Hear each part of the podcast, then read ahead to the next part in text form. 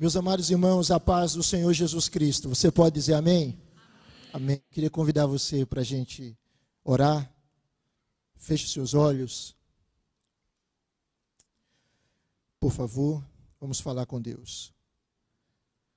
Deus de toda graça, Deus cheio de misericórdia e amor. Deus que não poupou o seu próprio filho, mas por todos nós o entregou. Deus que é presente na adoração e no louvor do teu povo. Deus que é o doador de todas as coisas. Toda boa dádiva, todo dom perfeito vem do Senhor. E nós te agradecemos, ó Deus, pelo privilégio de podermos consagrar ao Senhor os nossos dízimos e ofertas, que são teus, e podemos fazer isso como uma expressão da nossa consagração, da nossa adoração e da nossa obediência ao Senhor. Recebe, ó Deus, cada recurso que pertence a Ti, e que o Senhor continue abençoando, ó eterno Deus, cada um desse recurso, e que eles sejam traduzidos em vidas sendo abençoadas, transformadas e na expansão do teu reino. Que o Senhor continue abençoando a liderança desta igreja, na gestão, ó Deus, desses recursos. Que o Senhor abençoe o teu povo. Que o Senhor supra a necessidade do teu povo. Que o Senhor abra portas de emprego para aqueles que estão desempregados. Que o Senhor mande o suprimento para aqueles que estão carentes, certos de que a tua palavra diz que o nosso Deus, em sua riqueza em glória, há de suprir em Cristo Jesus cada uma de nossas necessidades. Então, ó Deus, sustenta o teu povo, abençoe o teu povo, mantenha o teu povo, Pai. Nós oramos por pessoas que estão sofrendo, por vidas que estão enfermas. Rogamos a tua intervenção graciosa, poderosa. Rogamos, ó Deus, o teu milagre para aqueles que porventura precisam de um milagre. E nós descansamos na tua providência e no teu amor. Oramos em nome daquele que vive e reina para sempre, Jesus Cristo. Amém. Amém. Podem sentar, meus irmãos. Privilégio podermos estar de volta aqui a esse lugar. Agradecer ao pastor Sávio amigo de longas datas, pelo convite para estarmos juntos aqui. Eu quero convidar você, por favor, a abrir a Sagrada Escritura na carta de Paulo aos Efésios, capítulo 5, versículos 15 a 17.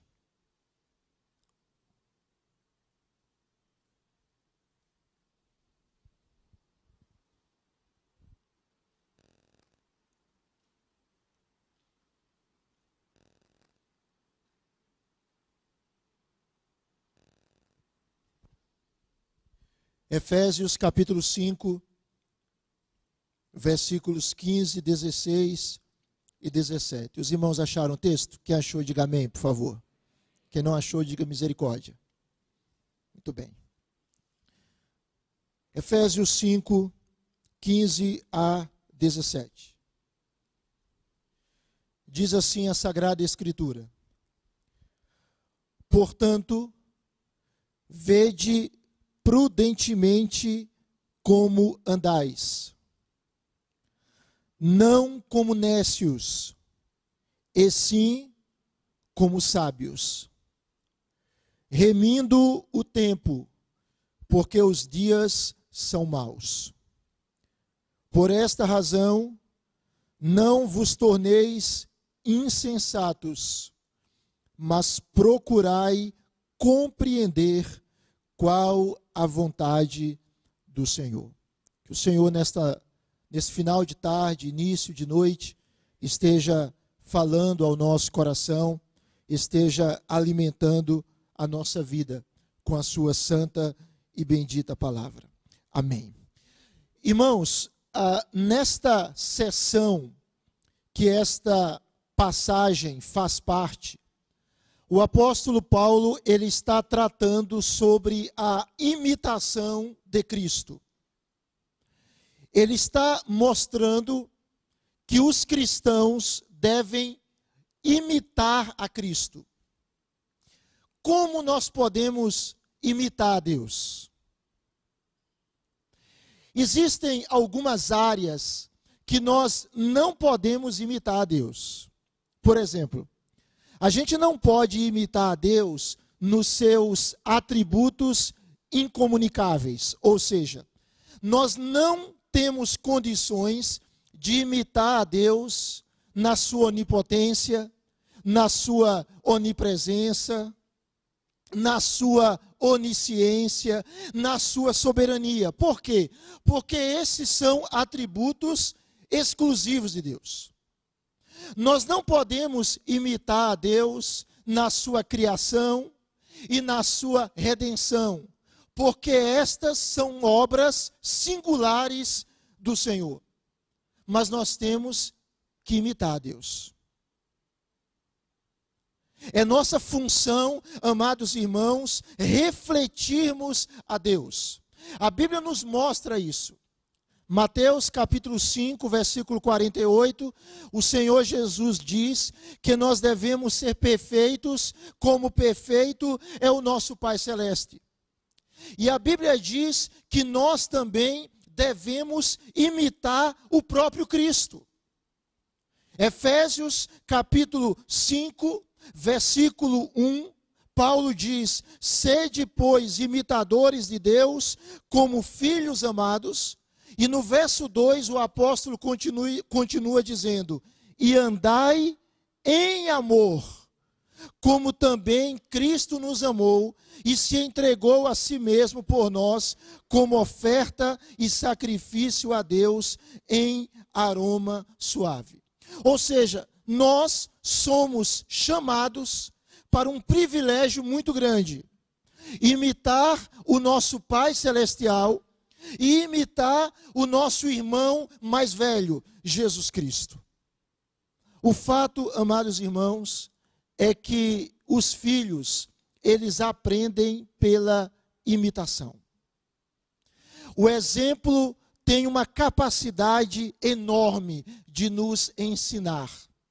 Alguém já disse que o exemplo é a forma mais eficaz de ensino.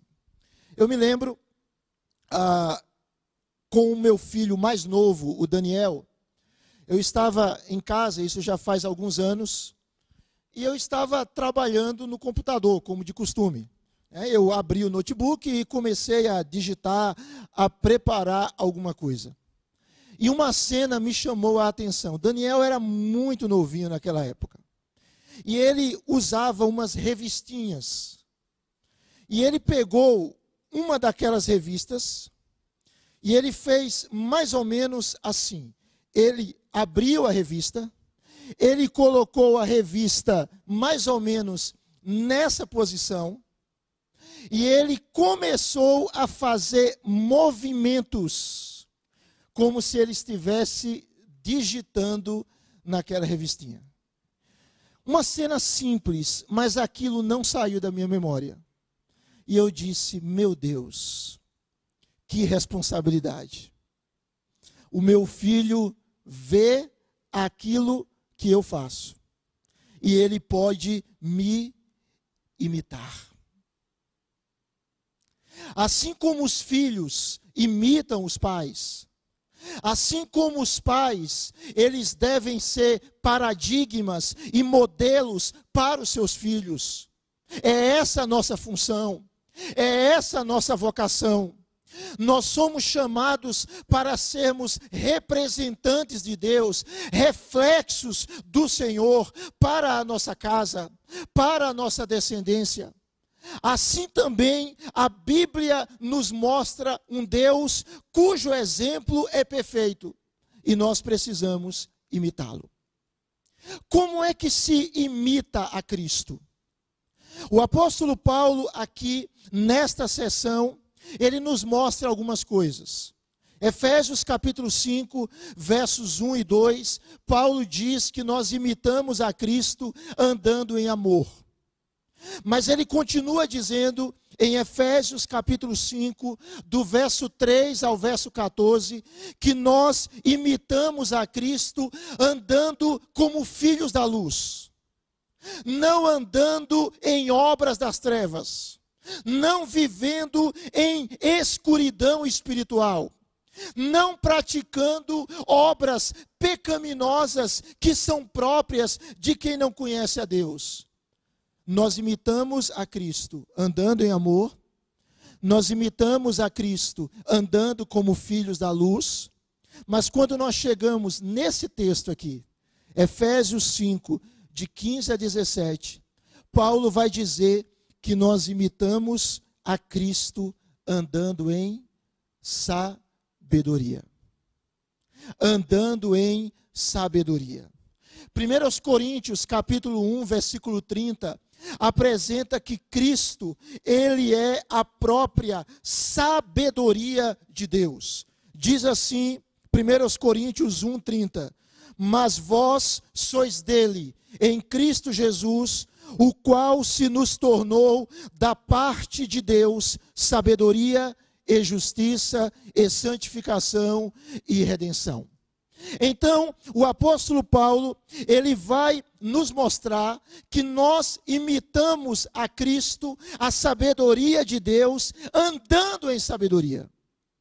E perceba como o texto começa. Por favor, meu amado irmão, minha amada irmã, olha aí na sua Bíblia. Paulo diz em Efésios, capítulo 5, verso 15: Logo depois dele dizer que nós devemos andar acordados, que nós devemos estar espertos espiritualmente. O apóstolo Paulo afirma: vede prudentemente como andais, não como nécios, e sim como sábios. Qual é a ideia dessa expressão, vede prudentemente como andais. Paulo está dizendo o seguinte: andem com cuidado e exatidão. Não ande de qualquer jeito. Não viva de qualquer forma, de qualquer maneira. Ande com cuidado e exatidão. Uma pergunta vem à nossa mente: A sua vida é preciosa? Sim ou não? Sim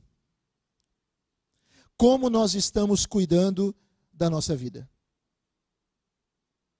A nossa vida, irmãos, é tão preciosa que Mateus capítulo 16, verso 26, Jesus disse: O que adianta ao homem ganhar o mundo inteiro se ele perder a sua alma?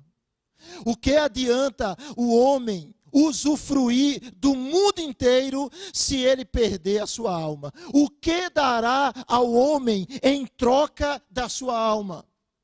Então a ideia paulina, meus amados irmãos, nessa passagem é que nós precisamos cuidar da nossa vida. Que nós não podemos ter aquela filosofia de um músico popular, quando ele diz: Deixa a vida me levar, vida leva eu. A gente não vive assim. Ou a gente não vive como aquela outra canção popular que o grupo diz: O acaso vai me proteger enquanto eu andar distraído. Não vai. O acaso não protege ninguém. E nós não acreditamos em acaso. Paulo está dizendo para nós que nós precisamos ter cuidado com a nossa vida. E como nós cuidamos da nossa vida vivendo a sabedoria de Deus. Note bem, normalmente nós temos cuidado daquilo que é valioso, não é? Existem alguns iPhones da vida que são bem caros. Acho que o mais novo é o iPhone 13, né? Se eu não me engano. iPhone 13. Eu não sei nem qual é o preço dele. Eu até brinquei com um membro lá da nossa igreja que tem um dele, e eu disse: Você troca um carro por esse telefone seu. Ele é muito caro. O que, é que você faz, você que tem um iPhone ou tem um outro celular bem caro? Você deixa em qualquer lugar? Você joga na água? Vai tomar banho de piscina com ele? Não. A gente cuida dele. Por quê? Porque aquilo custou algo. E custou caro. Só que por mais caro que seja um iPhone, por mais caro que seja um carro, por mais caro que seja um apartamento ou qualquer outro imóvel, o valor dele é mensurável. O dinheiro pode comprá-lo, mas a sua vida o dinheiro não pode comprar. A sua vida é infinitamente mais preciosa do que qualquer bem desse mundo. E ela é tão valiosa em Cristo Jesus que Cristo, para comprar a minha e a sua vida, o que é que ele fez? Ele derramou o seu sangue. Qual é o custo da nossa alma para Deus? Não é real, não é dólar, não é euro, não é o dinheiro do mundo inteiro. O custo da nossa vida para Deus é a vida do seu próprio filho. Então, Paulo diz: tenha cuidado com a maneira como você vive. Viva em sabedoria. E a sabedoria bíblica, irmãos, ela é prática. A sabedoria bíblica, ela é transformadora ela é abençoadora. Tiago, na sua carta, capítulo 3, do verso 13 ao verso 17, ele faz uma distinção da sabedoria do mundo, que é terrena, que é animal, que é demoníaca, que é diabólica, e a sabedoria de Deus. E se você abrir a sua Bíblia, em Tiago, capítulo 3, o irmão do Senhor Jesus, ele fala sobre a sabedoria de Deus e ele diz assim, Tiago 3,17: A sabedoria, porém, lá do alto, é primeiramente pura, depois pacífica, indulgente, tratável, plena de misericórdia e de bons frutos, imparcial e sem fingimento. Ou seja, sabedoria não é uma especulação filosófica. Sabedoria, à luz da Escritura, é prática.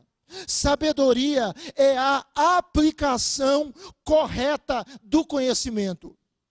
E Paulo está dizendo para nós aqui o seguinte: não viva como um tolo, não viva dormindo espiritualmente. Não viva em um torpor espiritual. Viva da maneira que Deus quer para você. Deus tem um plano para você. Deus tem um propósito para você. E esse plano é perfeito. E esse plano é santo. E esse plano é lindo. Então, não viva como um nécio mas viva como um sábio, viva de maneira prudente. O que é o nécio? O nécio é a pessoa que não tem percepção do valor real das coisas. O nécio é a pessoa que não compreende a importância da salvação e não busca viver essa salvação. O nécio é aquela pessoa que dá muita importância ao que é de pouco valor. E dá pouca ou nenhuma importância àquilo que é de valor eterno. Irmãos, o nosso grande tesouro, o nosso durável tesouro, o tesouro que nós temos e ninguém rouba, ele não está aqui ele está guardado para nós. Ele está guardado por Deus para nós na glória eterna. Então, Paulo está dizendo que aqueles que são sábios, eles andam em harmonia com a vontade de Deus. Então perceba, meus amados irmãos, há uma sabedoria de Deus. E essa sabedoria, ela está disponível para todos nós. Não importa o nível acadêmico que tenhamos ou não. Não importa quanto dinheiro tenhamos ou não, não importa quantos cursos fizemos, quantos livros lemos, há uma sabedoria de Deus disponível para você, disponível para mim, para que a gente viva de maneira relevante, de maneira agradável a Deus. E Paulo, nesse texto aqui, ele vai mostrar algumas razões para andarmos de maneira sábia. E ele menciona quatro. A primeira delas é que a vida é curta. A vida passa rápido. A vida é como um sopro. Depois dos 15, depois dos 18, dos 21, a coisa parece que corre a vida é curta. Segundo lugar, Paulo diz: nós devemos andar em sabedoria, porque os dias são maus. Os dias são difíceis. Terceiro lugar, nós devemos andar em sabedoria, porque Deus concedeu a nós uma mente. Deus nos deu inteligência. Deus nos deu a capacidade de compreender e discernir as coisas. Em quarto lugar, nós devemos andar em sabedoria, Paulo diz, porque Deus tem um plano para a nossa vida. Ele tem um plano para a nossa vida.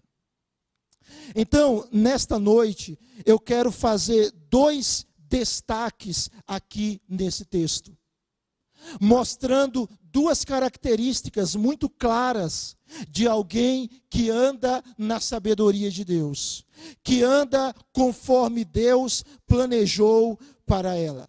Em primeiro lugar, o apóstolo Paulo diz que as pessoas sábias, elas extraem o maior proveito do seu tempo. As pessoas sábias, meus amados irmãos, elas aproveitam bem o seu tempo. Por favor, olhe de novo a sua Bíblia comigo. Paulo diz no verso 15: Vede prudentemente como andais, não como nécios, e sim como sábios. E ele vai explicar o que é andar como sábio. Verso 16: Remindo, remindo o que, irmãos? O tempo. Por quê? Porque os dias são maus. Remindo o tempo. A palavra que Paulo usa aí no grego para remir significa comprar de volta. Ou seja, tirar o maior proveito do tempo. Presta atenção, meu amado. Qual é a ideia? A ideia é que o tempo ele está sujeito à escravidão. E nós precisamos comprar de volta esse tempo. E a palavra que aparece aí para tempo não é cronos, de onde vem cronologia, é kairos. E o que é kairos? É oportunidade que surge. Então o apóstolo Paulo está dizendo o seguinte: aproveite o seu tempo. A vida passa, a vida é curta. Os dias são maus, nós estamos caminhando para a eternidade, então aproveite o tempo que Deus lhe dá. A mesma ideia que está aqui está em Colossenses capítulo 4, versículo de número 5, quando o apóstolo Paulo diz, na parte B do verso 5 de Colossenses 4, aproveitai as oportunidades. É a mesma ideia. É a mesma ideia. Então, o que o texto está dizendo é o seguinte: Deus lhe deu uma vida. Você está vivo. Você está vivo biologicamente. Mas você está vivo também espiritualmente. Você pode dizer amém? A vida de Deus está em você. A vida eterna está em você. E você e eu estamos vivendo o Cronos. Estamos vivendo a cronologia, mas estamos caminhando para a eternidade. E nesse percurso, as oportunidades, elas aparecem, elas estão diante de nós, elas são muitas. Então, Paulo está dizendo: aproveite bem as oportunidades. E o que é aproveitar a oportunidade? É ter um tipo de vida, irmãos, que o poder e a glória do Evangelho sejam vistos. O que é aproveitar a oportunidade? É viver de uma certa forma em que o mal seja repelido e a glória de Cristo seja vista.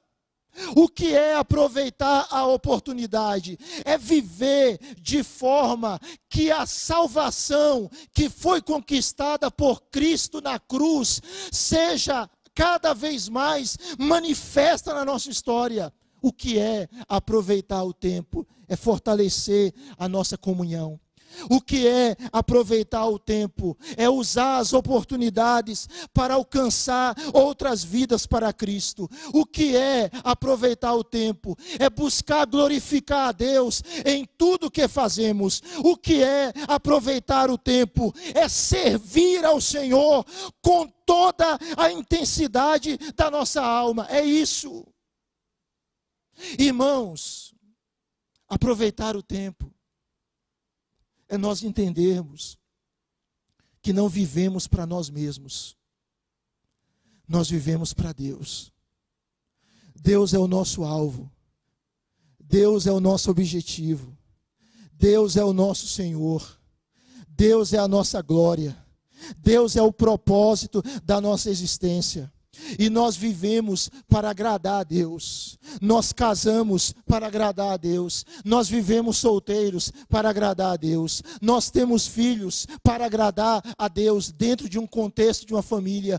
Nós trabalhamos para agradar a Deus. Nós descansamos para agradar a Deus. Nós estudamos para agradar a Deus. Nós servimos em um ministério no corpo de Cristo, na igreja, para agradar a Deus, para honrar a Deus, para servir a Deus. Nós não temos tempo a perder.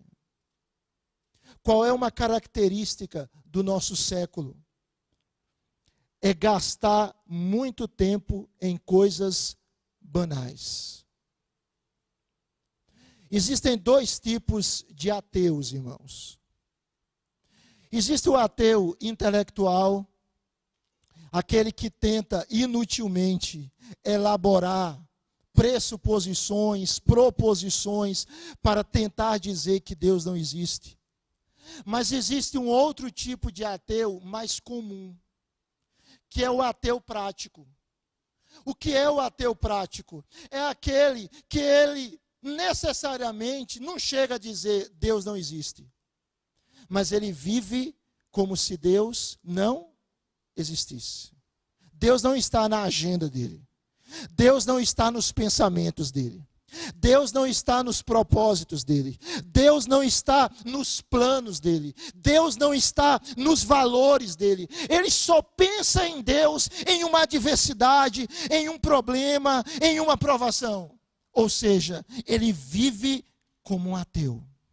Ele não pensa naquilo que é divino. E o que que Satanás faz? Ele tenta nos pressionar.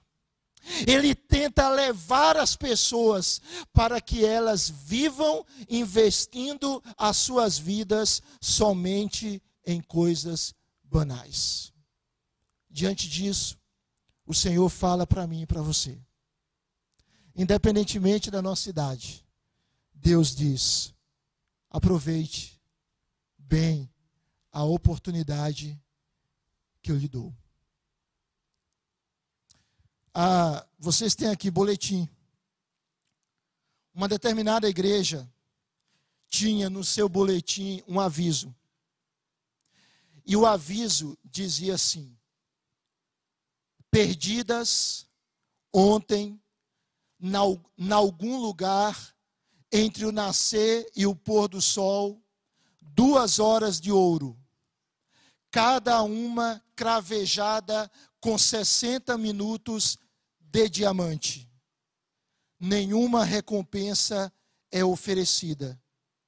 pois foram-se para sempre.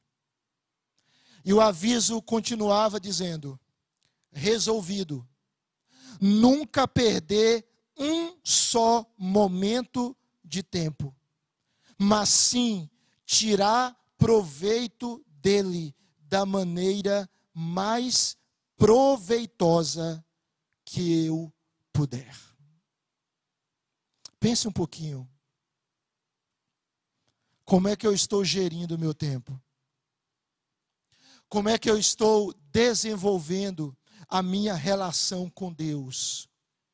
Em meditação na palavra, em oração, em adoração, em congregação com o povo do Senhor, em serviço através dos meus dons, talentos e habilidades. Pense um pouco, meu amado irmão, como é que eu estou desenvolvendo o meu relacionamento com a família, o meu tempo com a minha casa, com os meus familiares, com os meus descendentes, com os meus progenitores, para aqueles que são casados, com o meu cônjuge. Como eu estou lidando com o meu relacionamento com as pessoas? O desenvolvimento de amizades saudáveis, de relacionamentos íntegros. A nossa vida aqui, irmãos, ela é breve. Ela passa. Aproveite bem o tempo. Viva para a glória daquele que concedeu a você vida. Eu me lembro, já faz muito tempo, eu sou baiano. Talvez não pareça, mas eu sou baiano. Ah, e eu me recordo de uma frase lá na igreja que eu era membro, e a gente colocou uma espécie de outdoor ah, na entrada da cidade com uma frase. E aquela frase ficou na minha cabeça. E ela dizia mais ou menos assim: Quem não tem tempo para Deus está perdendo tempo. Quem não tem tempo para Deus está perdendo tempo. As pessoas sábias, elas buscam aproveitar as oportunidades que Deus lhes concede. Mas em segundo e último lugar, o apóstolo Paulo diz que as pessoas sábias, elas buscam discernir ou compreender a vontade de Deus. Olha aí na sua Bíblia, verso de número 17. Os irmãos continuam aqui comigo? Digam amém, por favor. Muito bem. Veja aí o verso 17. Paulo diz: Os irmãos podem ler comigo, por favor? Por esta razão, não vos torneis insensatos, mas procurai compreender qual a vontade do Senhor. Note que o apóstolo Paulo, ele afirma: não seja um insensato, não seja um tolo, não seja um louco, não seja uma pessoa sem discernimento, mas procure entender qual a vontade do Senhor.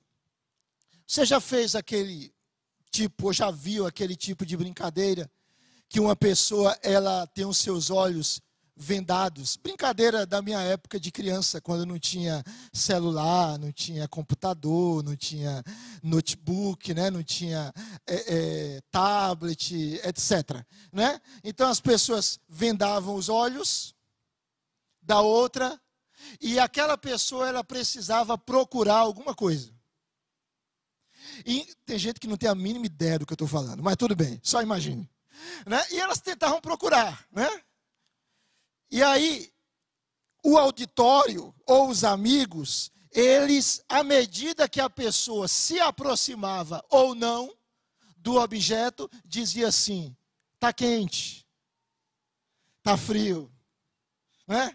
Faz muito tempo isso, né, irmãos? Como eu estou antigo. Está quente, está frio. E a pessoa ia tentando encontrar aquele objeto, tentando ter êxito naquilo. Por que, que eu estou contando essa historinha tão boba? Porque a vontade de Deus não é assim. A vontade de Deus, ela não está escondida. E a gente cego e Deus fica dizendo: está quente, tá frio, tá quente, tá frio. Não é. Deus não é um, um, coelhinho da Páscoa celestial que esconde a vontade dele e fica saltando, se escondendo da gente. A vontade de Deus, irmãos, ela pode ser entendida, ela pode ser compreendida, ela está revelada. Ela está revelada. Os princípios de Deus para a nossa vida estão revelados. E se nós seguirmos tais princípios, nós vamos entender como devemos tomar diferentes atitudes em meio às situações que nós enfrentamos. Ou seja, Deus, ele revela a sua vontade para nós. Ele revela que nós devemos ser santos. Ele revela que nós devemos ser gratos. Ele revela que é vontade dele, se necessário, nós sofrermos pelo evangelho e etc. Se nós obedecermos a vontade de Deus que está revelada, a gente vai conseguir discernir qual a vontade de Deus em alguns aspectos particulares e cotidianos da nossa vida. E essa vontade de Deus, irmãos, ela é maravilhosa.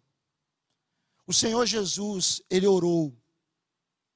E Jesus orando, em Lucas capítulo 22, verso 42, ele disse: Não seja feita a minha vontade, mas a tua.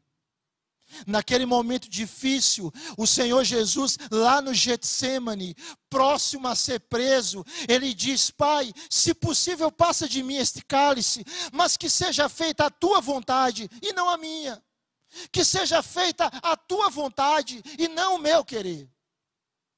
E o Senhor Jesus, ele ensinando aos seus discípulos a oração que nós conhecemos como oração do Senhor, Mateus capítulo 6, versículo 10. Os irmãos se lembram? Jesus nos ensina a orar dizendo: Seja feita a tua vontade, assim na terra como no céu que faça-se a tua vontade. Presta atenção, meu amado irmão. Talvez muitas coisas importantes estejam passando na sua mente e na minha mente. Mas a coisa mais importante para a nossa vida, a coisa mais valiosa para a nossa vida, é estarmos dentro da vontade de Deus. E a vontade de Deus, ela não é ruim. A vontade de Deus, ela não é perigosa. A vontade de Deus, ela é boa, agradável e perfeita. Inclusive, quando nós sofremos por ela, ela é boa, agradável e perfeita. Às vezes, existem pessoas que elas têm medo da vontade de Deus. Me permita citar novamente o meu tempo de adolescência. E aí alguns adolescentes e jovens começavam a namorar. E aquela clássica pergunta que crente faz para outro crente quando ele começa a namorar. Perguntava o seguinte: Você orou? Vocês oraram? Vocês buscaram a Deus para Deus direcionar? E tinha alguns que sem nenhum constrangimento dizia mais ou menos assim: a gente começou a namorar, depois a gente ora. O que é que está por trás dessa frase? É que às vezes algumas pessoas parece que têm medo da vontade de Deus. Elas têm medo de dizer assim: Senhor, faça-se a tua vontade. E Deus dizer para elas: Eu não quero que você faça isso. É a sua vontade fazer isso, mas não é a minha vontade. E a minha vontade é perfeita, a sua não. Então não faça isso. Faça o que eu estou dizendo. Às vezes algumas pessoas têm medo disso. Elas têm medo da vontade de Deus. Elas têm medo de Deus, quem sabe, destruir os seus sonhos, os seus projetos, os seus ideais, os seus planos. Mas, amados irmãos, a vontade de Deus, ela é perfeita, ela é boa, ela é agradável e você não precisa ter medo dela. Você pode dizer amém? Não tenha medo dela. Não tenha medo dela. Mas como é que a gente vive de maneira sábia? Buscando compreender a vontade de Deus. Nós compreendemos a vontade de Deus através da Escritura, através da meditação e conhecimento da Escritura. Nós compreendemos a vontade de Deus através da oração, através da comunhão com Deus, falando com Ele. Nós compreendemos a vontade de Deus pela ação do Espírito que está em nós e que testemunha com o nosso espírito que nós somos filhos de Deus. Mas eu queria trazer algumas dicas mais práticas aqui também, outras dicas práticas sobre caminhos para nós compreendermos a vontade de Deus. Tem um pastor chamado Eber Júnior, e ele escreveu alguns livros, e em um dos seus livros ele fala sobre isso. E ele diz: existem meios que a Bíblia revela sobre como a sabedoria nos vem, sobre como nós podemos compreender o que Deus quer. Por quê? Porque às vezes a gente fica na dúvida dúvida sobre questões relacionadas e dúvidas sobre questões que não têm relação nenhuma. Por exemplo, tem gente que tem dúvida se casa ou compra uma moto. Não tem muita relação, mas ele fica em dúvida. O que, é que eu faço? O que, é que eu faço da minha vida? E ele fica pensando: como é que eu vou decidir? Como é que eu decido por isso? Como é que eu decido por aquilo? Como é que eu decido por um trabalho? Como é que eu decido por um relacionamento? Como é que eu decido por uma viagem? Como é que eu decido por algumas coisas? E alguns caminhos são propostos. Por exemplo, o primeiro caminho é o caminho da reflexão. O que é o caminho da reflexão? É nós pegarmos a palavra de Deus, enchermos a nossa mente com a verdade da Escritura Sagrada e ponderarmos as diferentes situações da nossa vida com base em princípios bíblicos. Vou dar um exemplo bem claro. Uma pessoa está casada, mas ela está pensando em se separar. Qual o motivo? Sei lá, ela não gostou do, do feijão que a outra pessoa fez. Ela não gostou do corte de cabelo do outro. Ou ela diz que temper, os temperamentos são incompatíveis. E o indivíduo começa a viver uma crise no casamento.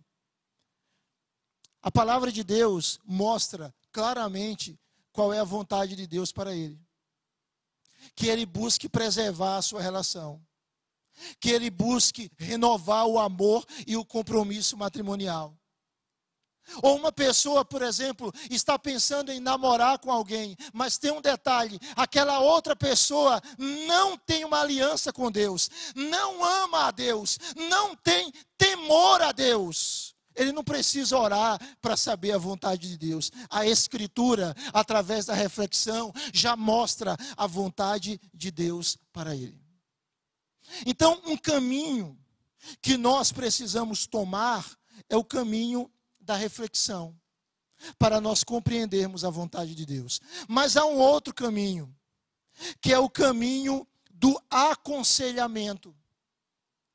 Provérbios, irmãos, nos ensina a aprender com os outros, nos ensina a ouvir conhecimentos sábios. Note bem, Deus, Ele resolveu nos conceder sabedoria por intermédio da igreja. O apóstolo Paulo diz que nós devemos nos aconselhar mutuamente em toda a sabedoria. Então, como é que nós compreendemos a vontade de Deus? Nos aconselhando, conversando com pessoas sábias, com pessoas que amam a Deus, com pessoas que nos amam, que querem o nosso bem. Mas há um terceiro caminho para nós compreendermos melhor a vontade de Deus: é o caminho da suspeita. Como é o caminho da suspeita? Tem uma, uma, um grupo midiático aí muito poderoso que gosta de jogar umas frases nos seus filmes. A frase é assim: siga o seu coração. O que que seu coração está pedindo? Siga o seu coração. Já ouviu essa frase? O que que o seu coração está dizendo? Siga o seu coração. Verdade ou não, irmãos? A gente deve seguir o nosso coração ou não? Sim ou não? O que é que a Bíblia fala sobre o nosso coração? Exatamente. Jeremias 17, 9 diz que o nosso coração é enganoso, que o nosso coração é terrivelmente ou desesperadamente corrupto. Então, nós precisamos ter também o caminho da suspeita. Senhor, aquilo que eu estou buscando fazer, a decisão que eu estou tomando nesta área, é uma decisão que está alinhada à tua vontade, que não ofende o Senhor, ou é uma decisão ligada ao meu coração?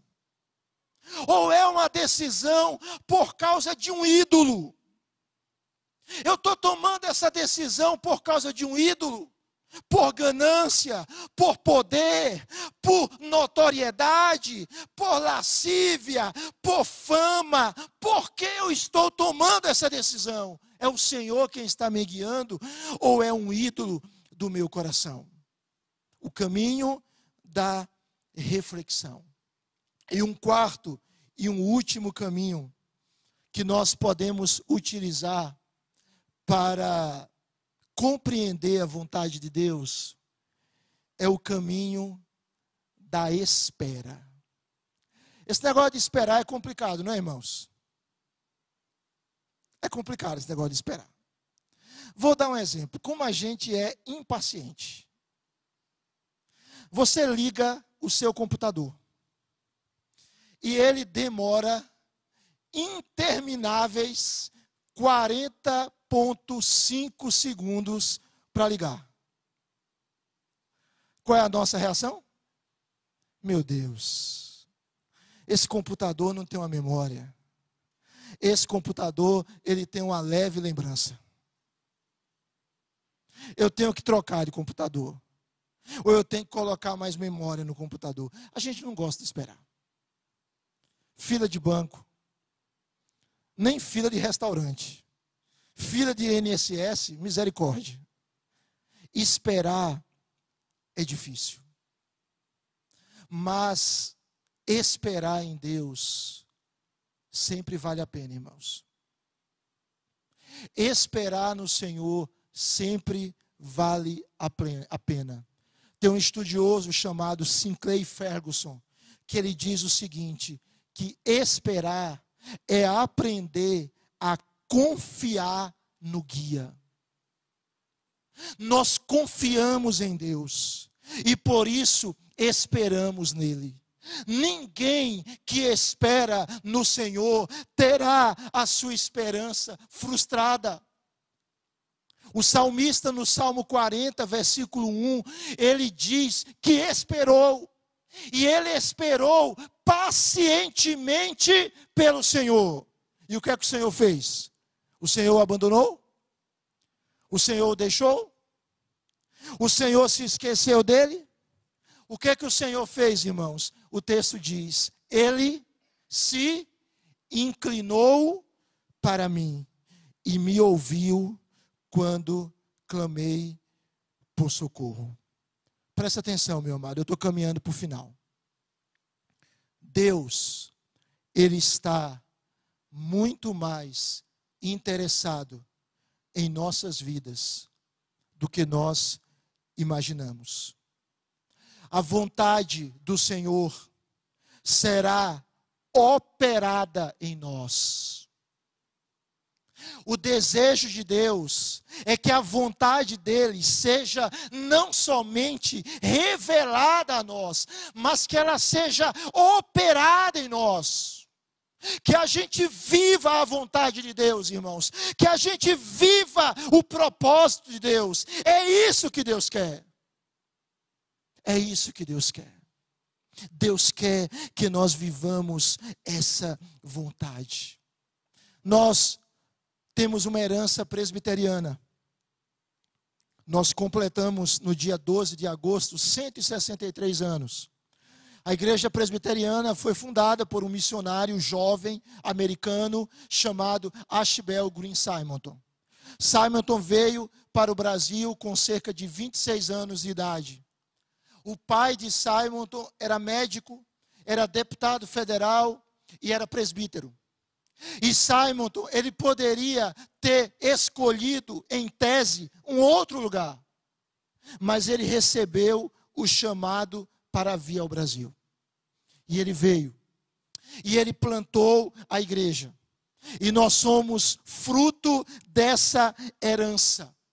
Simonton morreu jovem, mas ele deixou igrejas plantadas, presbitério plantado, uma herança estabelecida.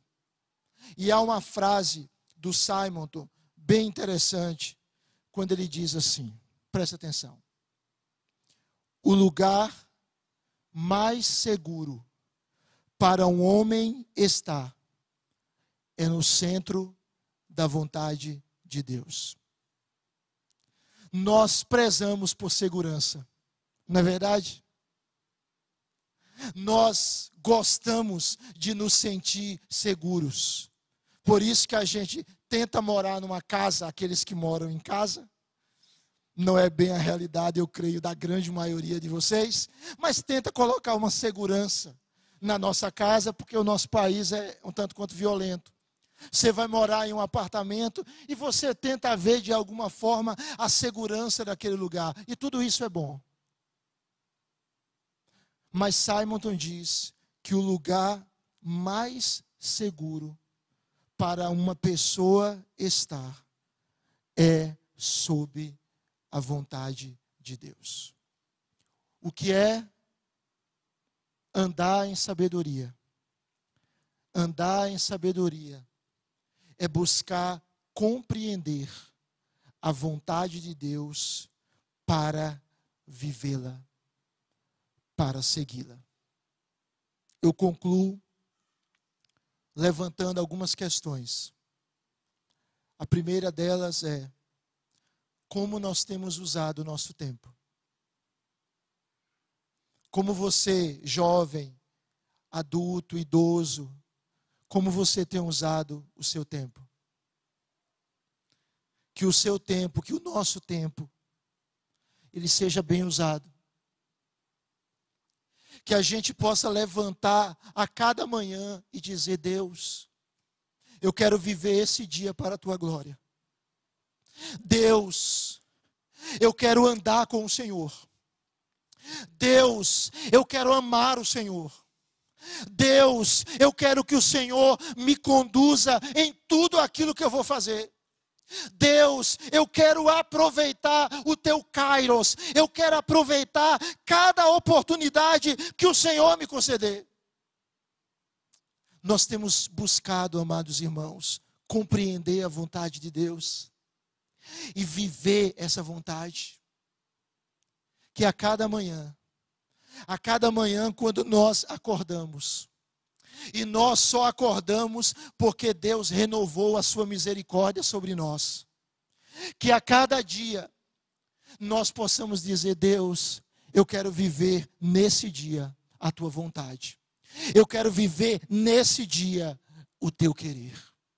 Mas somente há uma forma fundamental para vivermos no tempo de Deus e na vontade de Deus. Há somente uma forma básica para nós vivermos a sabedoria de Deus. Se nós estivermos unidos à própria sabedoria de Deus, que é Jesus Cristo.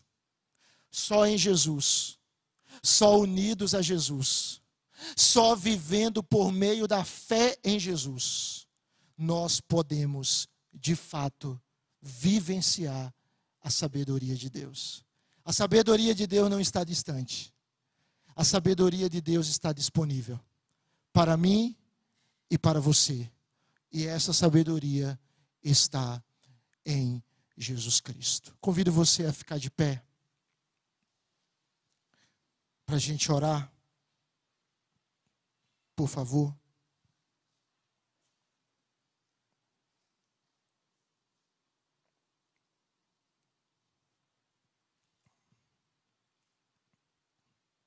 Coloque-se diante de Deus em oração.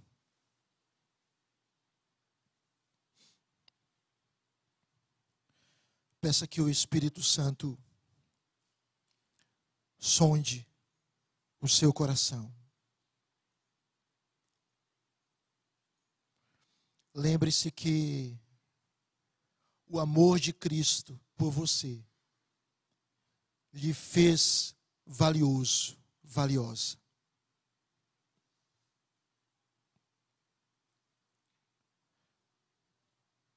O nosso valor está atrelado ao amor de Cristo por nós. Cristo entregou a vida dele por você.